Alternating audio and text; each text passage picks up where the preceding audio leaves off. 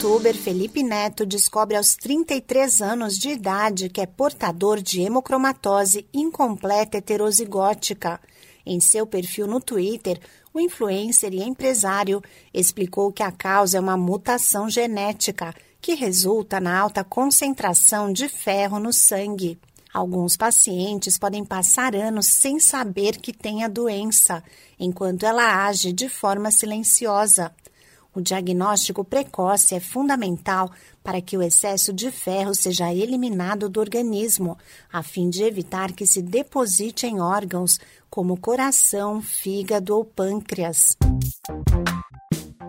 Olá, eu sou a Sig Eichmeier e no Saúde e Bem-Estar de hoje converso com o neurologista e geneticista Davi Scheslinger sobre a hemocromatose, seus sintomas e tratamento.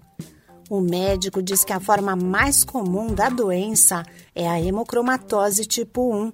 É uma doença genética hereditária causada por alterações no gene HFE, que contém as informações para a produção de uma proteína que atua no transporte e no controle dos níveis de ferro no organismo. Pessoas afetadas pela doença possuem uma disfunção nessa proteína e acabam absorvendo mais ferro do que o necessário é necessário herdar uma cópia do pai e outra cópia da mãe para desenvolver a, o quadro clássico. Em casos como a hemocromatose incompleta heterozigótica, como o do Felipe Neto, o paciente possui somente uma cópia alterada, herdada ou do pai ou da mãe, e apresenta quadros mais leves da doença, podendo até não apresentar qualquer sintoma. Uma das formas de diagnosticar a hemocromatose é por meio de exame de sangue para dosagem de ferritina. Um exame bioquímico que mede a concentração do ferro disponível para o organismo. Caso sejam detectados níveis altos de ferritina, outros exames devem ser feitos para confirmar o diagnóstico.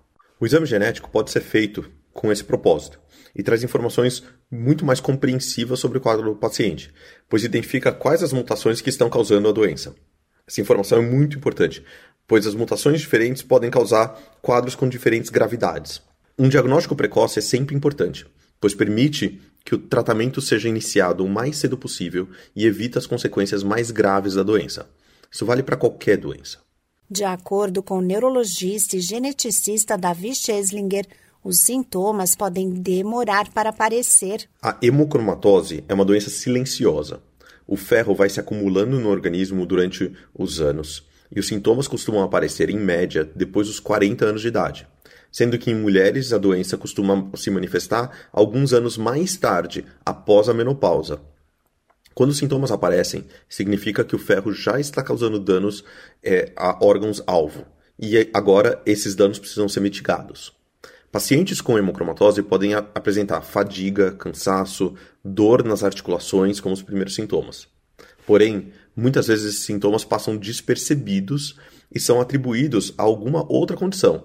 E a doença só é descoberta quando começa a afetar algum órgão, como o fígado, causando cirrose, pâncreas, causando diabetes, e coração, levando à insuficiência cardíaca. Outros sintomas relatados incluem dor abdominal, disfunção erétil, diminuição do libido em homens e o pele com uma tonalidade metálica, meio cinzenta ou bronzeada. A hemocromatose não tem cura, mas é possível controlar a doença para evitar os sintomas, sendo que uma das principais medidas é reduzir o nível de ferro no sangue. A melhor maneira que a gente tem é doar sangue com frequência.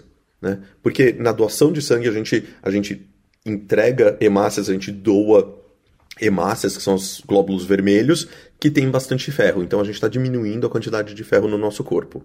É, outras coisas que podem ajudar um pouco é evitar a, alimentos ricos em ferro, como carne e, e grãos, mas é, também tem alguns tipos de medicamento que podem diminuir a quantidade de ferro.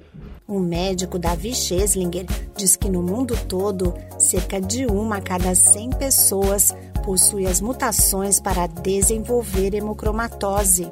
Esse podcast é uma produção da Rádio 2.